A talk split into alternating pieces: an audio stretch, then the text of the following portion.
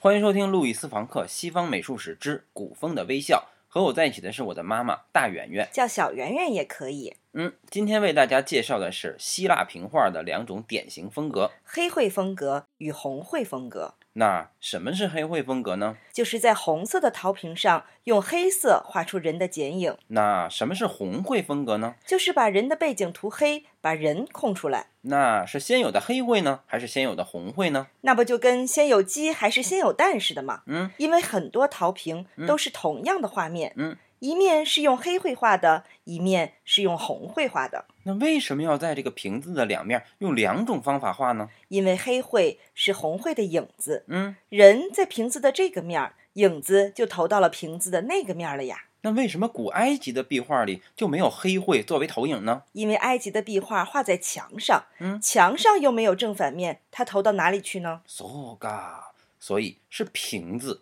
让人拥有了另一个自我和另一个灵魂。所以那些妖怪呀、精灵呀、另一个自我呀什么的，嗯就都从瓶子里诞生了。那你觉得我这个瓶子里装的是什么呢？装什么装？你这个明明就是个克莱因瓶嘛！